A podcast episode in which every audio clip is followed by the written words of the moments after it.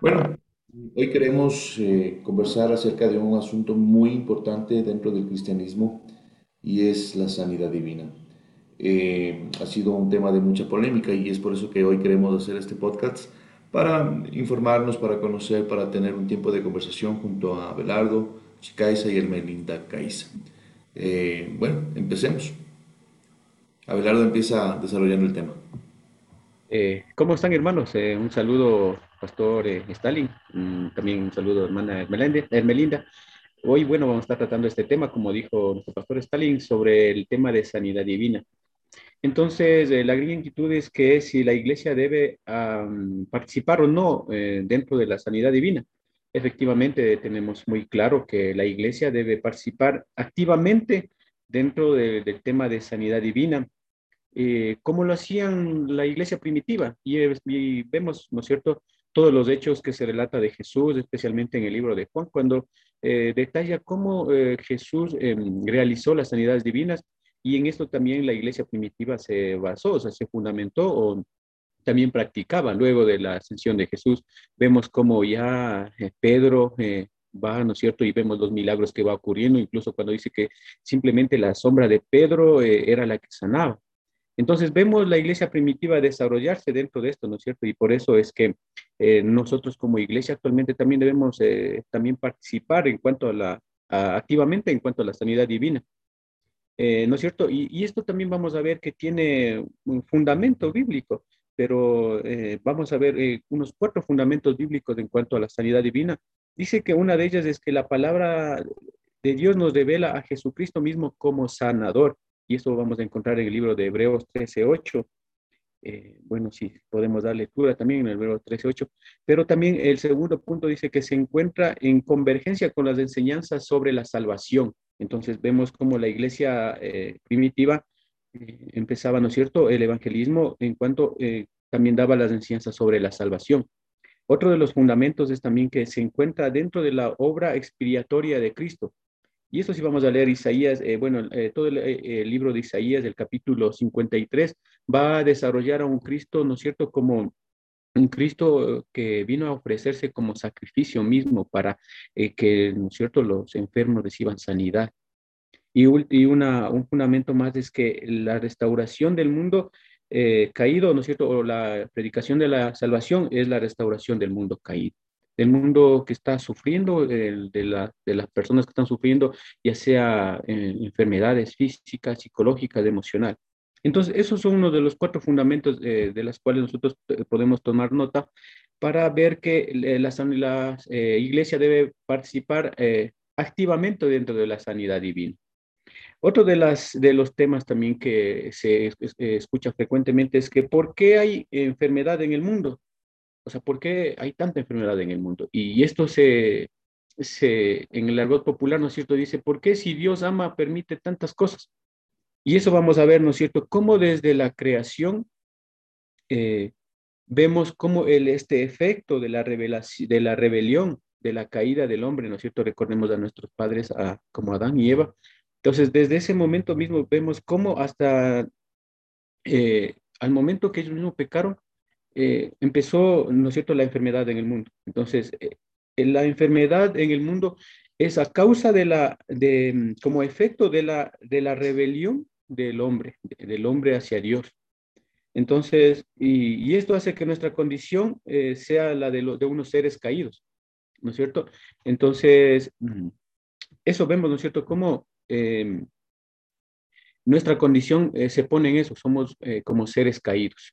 Eh, pero también vemos que también como el, el, el, plan de redención vino también para eso, y por eso es que estábamos diciendo, ¿no es cierto?, en el, eh, que en Isaías 53 hablaba de un Cristo que venía, ¿no es cierto?, como una expiación para salvarnos. Entonces, eso podemos ver, eh, que esto es la, la, la, por las circunstancias por las cuales hay tanta enfermedad en el mundo. Otra de las, otra de, la, eh, de, la, de, los temas también que se estaba hablando, ¿no es cierto? Es que seguidamente a esto, que si existe o no relación entre la enfermedad y el pecado. Efectivamente, como hablamos eh, eh, en, como decía, ¿no es cierto? al momento de, la, de, que Adán y Eva pecaron, ¿no es cierto? En esta desobediencia, ya le, no, no, es que apareció la enfermedad, pero desde ahí empieza ya a, Eva le dice que habrá un dolor muy intenso. Entonces, de ahí vemos, ¿no es cierto?, que existe una relación causal directa entre la transgresión humana y el sufrimiento físico y emocional de la gente desde la caída del hombre. ¿No es cierto? Como vemos como, eh, les decía, Eva comete el pecado y aparece el dolor, que, su, que dice, ¿no es cierto?, que sufrirá Eva el dolor al dar, al dar a luz. ¿no es cierto? Y ahora la creación se encuentra esclavizada a los poderes hostiles de la, de la muerte. Y eso vamos a leer eh, Salmos 38, 3. Eh, si alguien tal vez tiene o puede dar lectura o eh, también. Salmos 38, 3. Bueno, les voy a dar lectura en, en la nueva tradición internacional que dice Salmos 38, 3, dice, por causa de tu indignación no hay nada sano en mi cuerpo, por causa de mi pecado mis huesos no hayan descanso. Entonces, aquí vemos una relación directa, ¿no es cierto?, en cuanto a esto que decíamos, si hay relación o no entre la enfermedad y el pecado. Vemos cómo aquí está diciendo, ¿no es cierto?, David está diciendo que por causa de mis pecados mis huesos no hayan descanso. Entonces, estamos viendo que hay un sufrimiento físico a causa del pecado. Claro, esto sí no, no quiere decir que todo o todo eh, porque la enfermedad es causa de pecado, porque también vemos en la historia cuando Jesús eh, le dice que por qué este hombre había nacido así, dice entonces para que la gloria de Dios también se manifieste. Eso vamos a tener, también vamos a ver que hay, ¿no es cierto?, una, una salvedad, digamos que no, también toda enfermedad es causa de pecado. Entonces también es, eh, como decía Jesús, para que la gloria de Dios se manifieste. vamos a ver en el Antiguo Testamento, ¿no es cierto?, cómo la enfermedad o sufrimiento físico y el pecado siempre iban asociados entonces eh, al pecado. Y en el Antiguo Testamento iba así, ¿no es cierto? Que siempre lo asociaban al pecado. Eh, y eso podemos encontrar en los capítulos 6, en el capítulo 13, en el capítulo 21, capítulo 31 de Salmos, ¿no es cierto? En donde en el Antiguo Testamento lo veían así, que la enfermedad física, eh, ¿no es cierto? Iba siempre asociados también al pecado. E, eso, eso, eso es lo que puedo decir y vamos a continuar también, no sé si Pastor Stalin tiene creo que tiene algunos temas más que tratar en esto en, esto en relación a lo que hemos estado conversando. Ok, excelente el punto, Abelardo.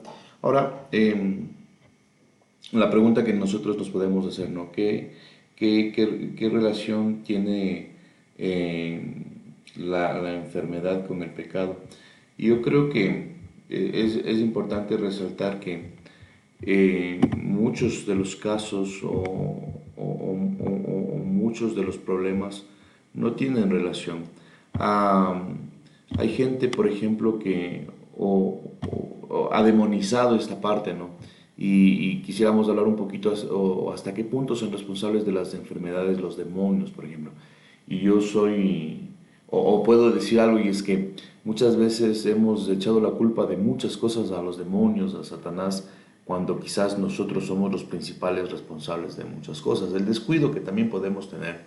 Entonces, eh, existe una relación causal directa entre la transgresión humana y el sufrimiento físico y emocional, ya que tan pronto como se cometió desobediencia, la enfermedad aparece con el dolor que, que sentiría, como nos explicaba Abelardo, al dar a luz. Entonces ahora la creación se encuentra esclavizada a los poderes hostiles de la muerte. Entonces, eh, efectivamente, la enfermedad viene a consecuencia, no porque Dios quiere, quiere verlo de esa manera o hacerlo de esa manera, sino es la consecuencia de nuestros actos. De hecho, hay mucha gente que en este mismo tiempo está o se encuentra enferma y es porque eh, es la consecuencia de un pecado. Ahora, eh, lo que les decía, ¿hasta qué punto son responsables de las enfermedades los demonios? Y, al ser eh, analizado el texto, según Stanley Horton, no se puede estar de acuerdo con la responsabilidad de una enfermedad, la denomina una posición eh, excesivamente simplista. La enfermedad es consecuencia de la posesión por parte de demonios. Aunque hay muchos ejemplos de enfermedades causadas por demonios, hay también muchos casos en los que no se puede hacer ni siquiera sugerir una conexión entre ambas cosas.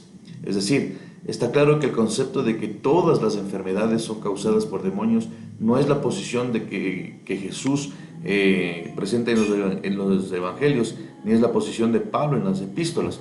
Entonces tenemos que hacer una culpa y entender que eh, somos responsables de muchas cosas. Entender de que muchas cosas de las que nos suceden también vienen a consecuencia de nuestros actos. Por ejemplo, yo justamente hablaba hoy, conversaba con un grupo de personas y les decía, eh, en la Biblia hay cosas que no se sugiere o, no, no, están escritas, por ejemplo, acerca del cigarrillo, acerca de una, de una, de una droga, una marihuana. Pero la palabra es clara y habla de, de, aquellas cosas que nos edifican o no nos edifican. Y la consecuencia de, cometer aquellos actos eh, es la enfermedad. Por ejemplo, si, si fumamos, aunque no esté escrito en la palabra, sí lo que va a provocar es una enfermedad económica y también una enfermedad pulmonar y, una enfermedad terminal como es el cáncer. Y, les explicaba también y les decía, ¿no? Esto también puede provocar eh, un gasto innecesario, un hospital, un nicho, una, un, un, féretro, ¿sí? Entonces, todo, todo, todo debemos entender que no, no todo debemos demonizarlo, sino que también hay cosas que vienen a consecuencia de nuestros actos. Ahora, ¿qué parte tuvo la curación de los enfermos en el ministerio de Jesús? Es la pregunta. Y es interesante observar que cuando Jesús sanaba, quizás no lo hacía con todos o no todos eran sanos. Y este, esto puede darse por varios factores. Ejemplo, la falta de fe. Y, nosotros vemos que en la actualidad muchas personas eh, también pueden tener o sufrir de esta situación que es la falta de fe. Ahora, Dios es soberano y puede hacerlo con, con el que Él quiera. Amén. Ahora, ¿cuál es la relación también entre la sanidad divina y la salvación? La sanidad divina y la salvación, perdón.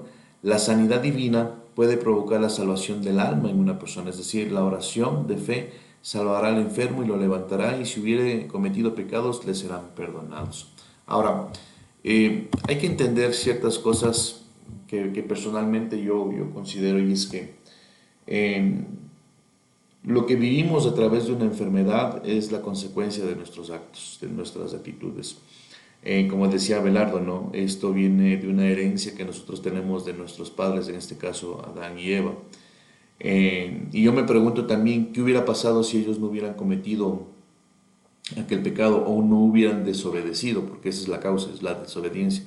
¿Qué hubiera pasado? ¿Qué, ¿Cómo viviríamos? Ahora, eh, la enfermedad en sí es mala, es buena. Hay muchas veces donde Dios ha permitido que enfermemos, como es el caso de Pablo o Timoteo, como nos habla la palabra también, ¿no? Eh, y Pablo nos dice que él atraviesa por una etapa donde tiene una espina que le, incomoda o le molesta. Y le sugiere a Timoteo también, por ejemplo, porque la palabra nos habla de, ciertos problemas estomacales. Entonces, eran siervos, eran servidores de Cristo a tiempo completo, y ahí se nos puede caer todas las teorías en cuanto a, a, por qué hombres tan, tan cercanos a, a, lo que hacían, tan cercanos a Dios, sufrían de esto. Entonces yo creo que Dios permite también este tipo de, de situaciones para probar, para marcarnos, para ver nuestra constancia. Eh, hay un ejemplo puntual. Hace unos menos de un mes murió un, siervo de Dios, profeta Tibi Joshua. Ustedes deben conocer. Y, este, este siervo era usado en gran manera en sanidad, en liberación. Y murió a los 58 años. Entonces son cosas que uno se pone a pensar y, dice, ¿cómo una persona tan cercana a Dios, una persona tan usada por Dios, puede morir tan, a, tan temprana edad? Entonces, Ahí nos damos cuenta de la soberanía de Dios, ¿sí? Y, lo que, eh, cómo, Dios actúa, ¿no? Y nuestros tiempos no son los tiempos de Dios, sino Dios es soberano en todo lo que hacemos. No sé si Herme tiene algo más que pueda aportarnos en este, en este momento para eh, llenar un poco las inquietudes que tenemos.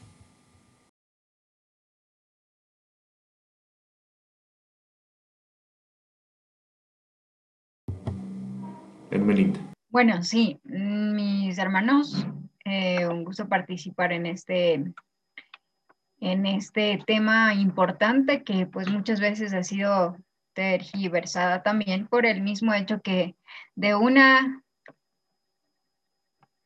de una de un versículo bíblico lo han sacado otras interpretaciones y obviamente lo llevan, en este caso, a declarar sanidades, declarar eh, o muchas veces alguna enfermedad que tenga alguna, algún trasfondo eh, sea hereditario o sea tal vez por, como decía en el texto, ¿no? De que muchas personas eh, tal vez traen ese tipo de enfermedades psicológicas o de pensamientos o eh, pueden tener una, una, vida que, un estilo de vida que no sea totalmente coherente delante de Dios o bajo la voluntad de Dios y obviamente conlleva mucho de que eh, por varias causas puedan tener varios, varios tipos de enfermedades, ¿no?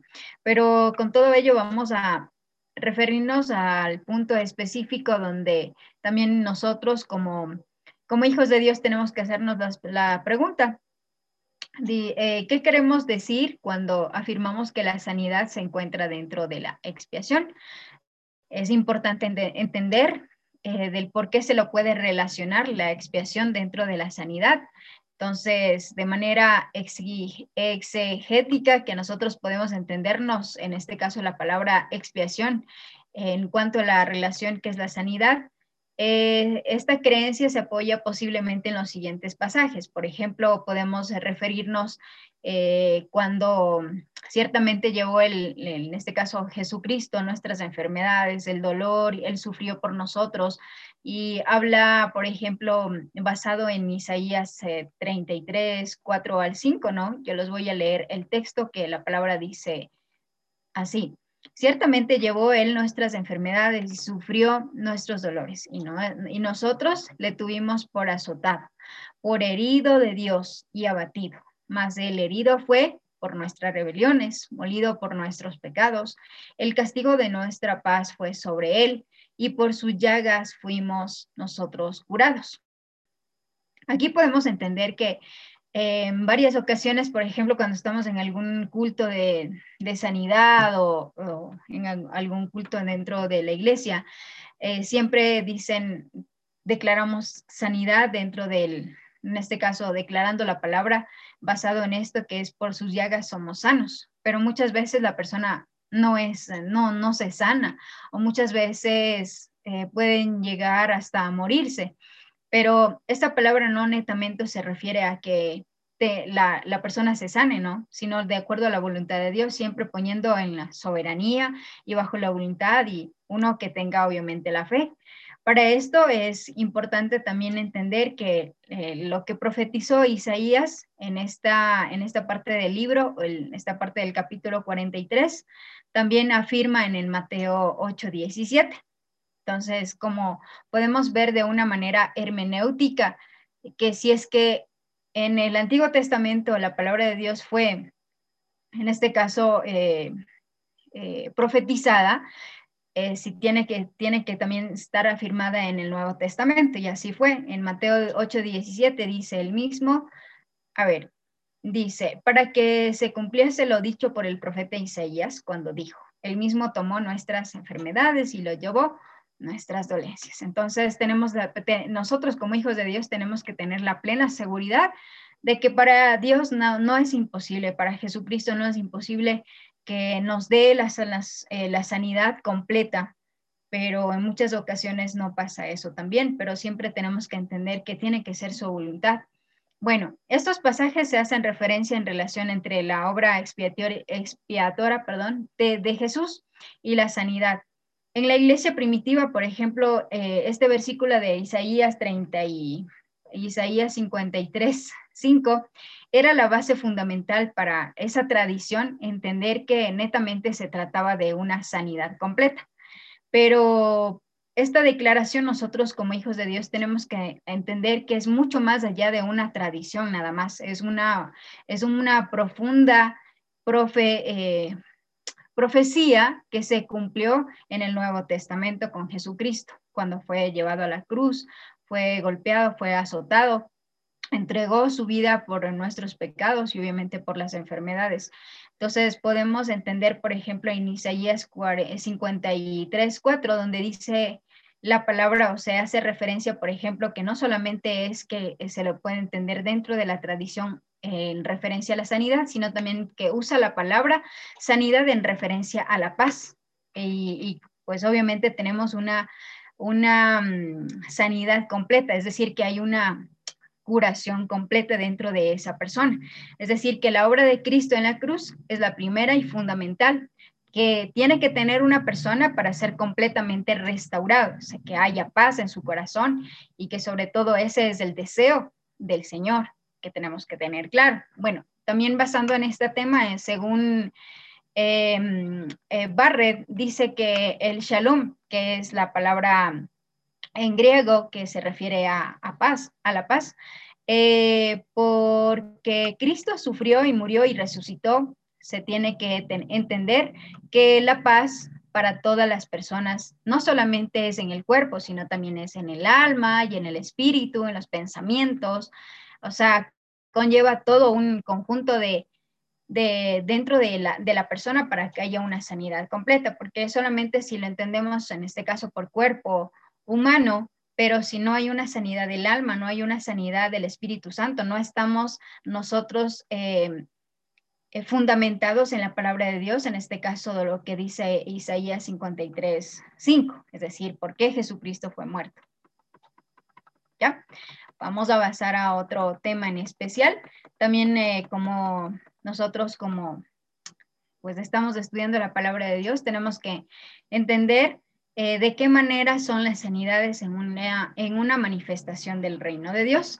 A eso se refiere que la sanidad que realizó Cristo en el poder del Espíritu Santo fueron señales que el reino de Dios se había acercado, como dice en Mateo 10, 7 al 8. No sé si el hermano o el pastor Stalin nos puede ayudar leyendo esta, este capítulo, por favor. Es Mateo 10, del 7 al 8. Eh, sí, yo les puedo ayudar en Mateo 10, 7, Perfecto, mi hermano Abelar. En, en, la nueva traducción internacional que dice Mateo 10, eh, capítulo 10, versículo 7, donde vayan, prediquen este mensaje, el reino de los cielos está cerca. El 8 dice, sanen a los enfermos, resuciten a los muertos, limpien su, de su enfermedad a los que tienen lepra, expulsen a los demonios. Lo que ustedes recibieron gratis, denlo gratuitamente. El 9 dice, no lleven oro, ni plata, ni cobre en el cinturón. Listo, mi hermano, muchas gracias. Aquí podemos entender netamente cómo eh, se refería en este caso la palabra del Señor, que no solamente estaba hablando de una sanidad de, en este caso de leprosos, sino también resucitad muertos, sanad enfermos, limpiar leprosos, echad fuera demonios, o sea, se refiere a todo lo que conlleva que una persona pueda estar enferma, no solamente eh, físicamente, sino también espiritualmente, emocionalmente, psicológicamente, ¿no? Entonces, eh, pues tenemos que entender todo ello que conlleva la sanidad, la enfermedad de los enfermos como una expresión de la victoria futura de Dios. Eso se refiere en este caso a la, la sanidad en una manifestación del reino de Dios, que está manifestando solamente como una, como una señal de la sanidad que está recibiendo en este momento. Por, eso, por ejemplo, un enfermo recibe una sanidad eso nada más es como una señal de cómo el reino de Dios se está acercando a nosotros. Dice que la misma, eh, en este caso, será, eh, será consumada en el regreso de Jesús a la tierra. Entonces, eso va más allá de una simple sanidad. Es una señal de cómo Jesucristo regresará y reinará. Quiero, quiero leer algo que decía en el texto según Robert Monse. Dice, el reino de Dios esperado por tanto tiempo está a punto de irrumpir la historia humana. Esa es la razón por la que son sanados los enfermos. Cuando las personas son sanadas a través de la oración, de la fe en Cristo Jesús, se da testimonio del regreso de Jesús. Proclamamos la fidelidad de Dios, es decir, la sanidad que experimentamos hoy eh, solamente es un anticipo de la redención futura de nuestro cuerpo en Cristo Jesús. Ya ahí podemos entender netamente de que, cómo se relaciona la sanidad, en este caso manifestada en el reino de Dios. Finalmente, bueno, vamos a basarnos en el tema también. ¿Cuáles son los problemas que presentan en la enseñanza de la fórmula de fe? Encontramos eh, algunas de las de los problemas que se presentan dentro de ello, por ejemplo, no se centra en este caso en el poder de Dios en absoluto, sino que quiere dar el poder al ser humano para hacer entender a la humanidad que nosotros o el ser humano con, la, con el razonamiento, el, poder del conocimiento o el poder de, em, de, muchas veces manipular la psicología o el pensamiento del ser humano puede llegar a una sanidad o puede llegar a, una, a un estado de, de completa paz. Pero eh, eso quiere, eso hace que puede estar minimizando el poder de Dios y la soberanía de Dios. También adicionalmente eh, hablaba en el texto, consiste el optimismo, en este caso en Estados Unidos, por ejemplo, el yo puedo hacerlo, más que Dios puede hacerlo, ¿sí? Fundido en un, eh, esto está eh, fundamentado exactamente en, una, en un fundamentalismo cristiano que para engendrar, en este caso la parte de teología triunfalista, en este caso es más allá de realmente estar bajo la voluntad de Dios o vivir bajo el poder de Dios, ellos viven una teología creada humanamente para manipular el poder de Dios, eh, para hacer entender o hacer creer a la gente que de allí viene la sanidad. Y pues para ir finalizando, algo muy importante que tenemos que entender con nosotros como hijos de Dios es que en estos tiempos, como hemos vivido todo esto de la pandemia, eh, entender que hay mucha gente y que tiene necesidad de, de llegar o de escuchar, por ejemplo, una palabra de esperanza, una palabra de fe, y nosotros como eh, líderes, como algunos pastores y como estamos preparando en la palabra de Dios, tenemos que tener la, la actitud, la, y la disposición también de llegar a esas personas de, por ejemplo, si están sufriendo ah, de alguna persona, algún familiar, alguna enfermedad, puede ser que en este momento están atravesando momentos complicados y nosotros tenemos que llegar con algunas, eh, podríamos decir, formas de cómo podemos ayudarlos a ellos, ¿ya? Por ejemplo, yo le pregunto al hermano Stalin, ¿cómo podría, por ejemplo, ayudar a una persona que está enferma dentro de su iglesia? Eh, pues no tiene tal vez recursos económicos, eh, hay personas que están a su alrededor, pero igual no tienen la posibilidad de, apoyarlo. ¿Cómo usted aconsejaría o cuáles serían los puntos específicos cómo usted le, le podría guiar a esas personas? Porque están pasando una enfermedad, una circunstancia, y cómo lo podría guiar Pastor Stalin. Bueno, yo creo que es importante entender algo que se me venía a mente hace un momento mientras escuchaba y es que eh, Dios quiere nuestra sanidad del cuerpo, pero la sanidad del cuerpo viene mientras estamos aquí en la tierra. Entonces yo creo que el principal fundamento es la sanidad del alma. Sí, entonces eh, quizás hay gente dentro de las iglesias que han sido descuidadas, que están enfermas. he visto casos de gente con cáncer, gente con enfermedades terminales y que han sido descuidadas. Pero creo que en ese caso como iglesia debemos procurar eh, dar el cuidado necesario, porque hay cosas que también eh, dice que llamemos a los ancianos para que la gente sea ungida con aceite y oremos por ellos.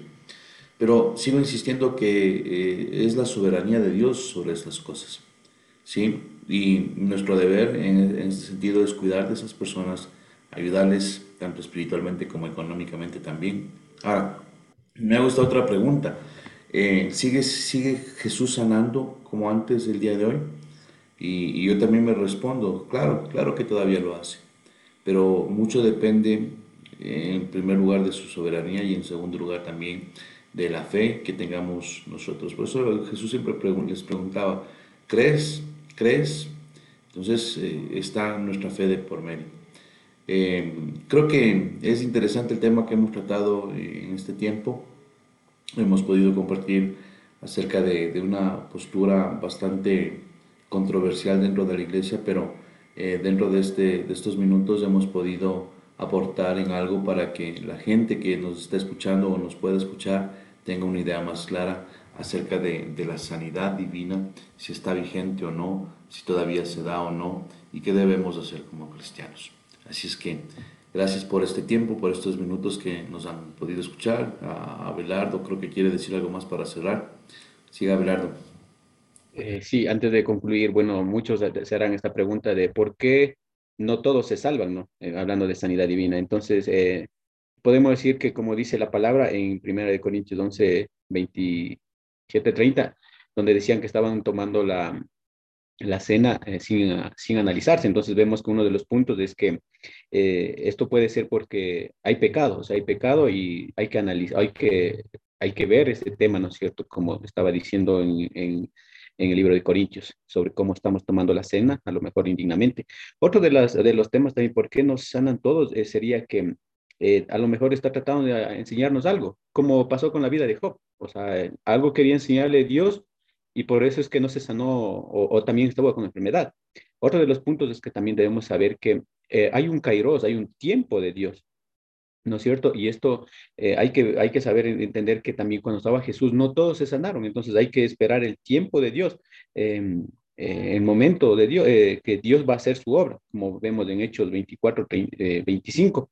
Y, otro de los puntos más importantes también es, como les decía, no todos se sanaron cuando estaba Jesús, entonces eso también hace de, los, de, este punto de que hay que tomar muy en cuenta que también depende de la fe de la persona para ser sano. Entonces, eh, depende de la fe que la persona tenga para sanarse.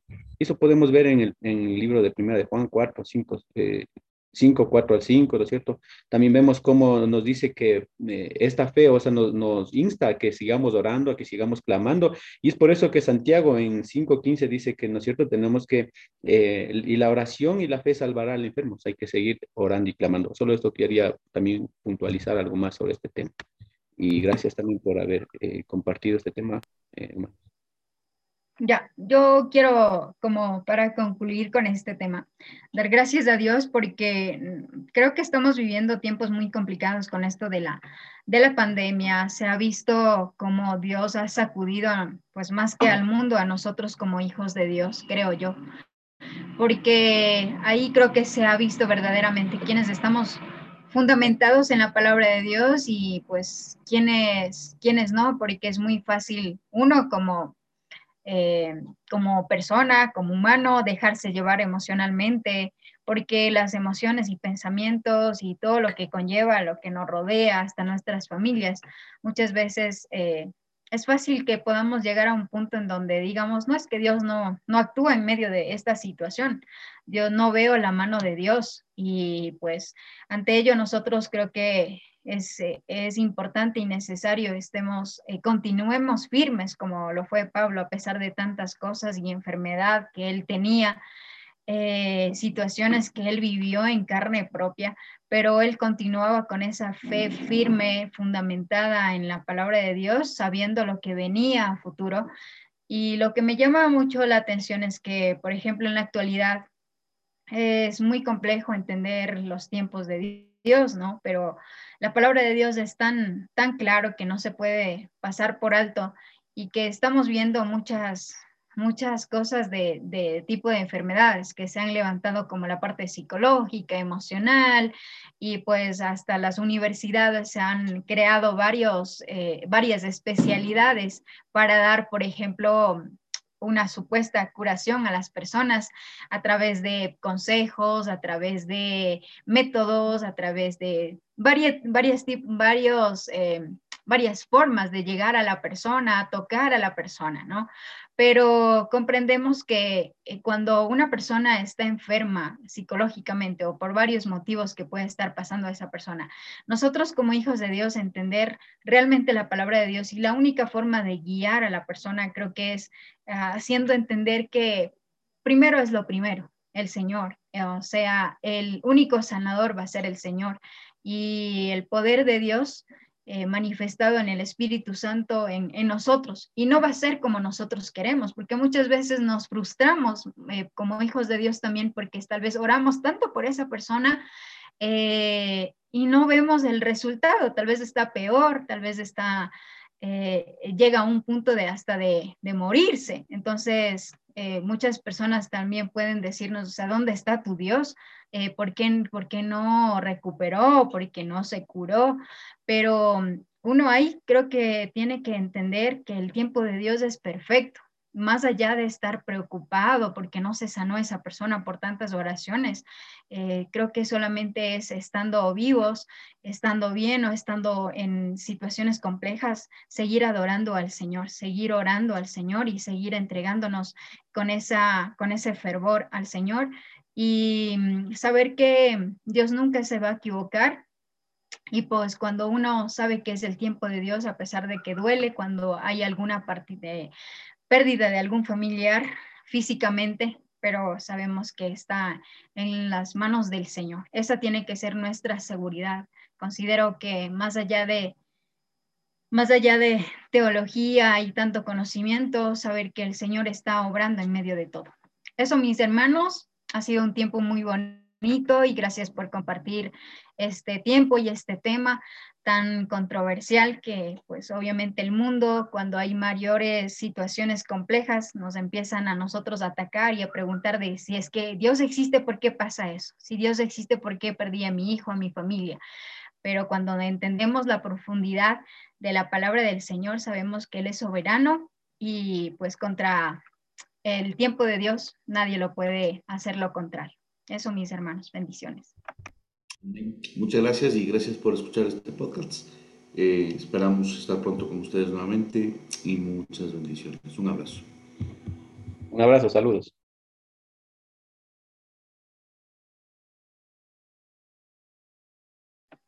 Solo de